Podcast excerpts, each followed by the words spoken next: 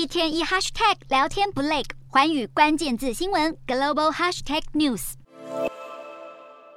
随着各国政府力推能源转型，电动车市场随之群雄四起。根据美国售车平台调查，美国消费者最爱电动皮卡是福特 F150 Lightning，不过第二名却是一台目前还不存在，仅仅是备受期待的车——电动 Toyota Tacoma EV。Toyota Tacoma 车辆尺寸上较其他厂牌皮卡稍微小一些，更适合穿梭市区道路，成为生活于都市的美国年轻世代最期待问世的电动皮卡。有鉴于美国市场对皮卡的强劲需求，日本丰田汽车曾表明有计划生产纯电动皮卡，但并未详细说明车型和规格。丰田高层多次强调，电动车需求疲弱，不足以加码投入，因此直到二零三零年，预计只有三分之一车款将电动化。分析人士认为，要是电动车时代来临，丰田才开始大规模投入生产，将会错过最关键的成长期。相对于保守的日本，北美与欧洲汽车产业链早已看好电动车市场的庞大商机。美国新创电动车品牌 Lordstown Motors 二十九日宣布，与鸿海集团合作开发的电动车已经开始出货。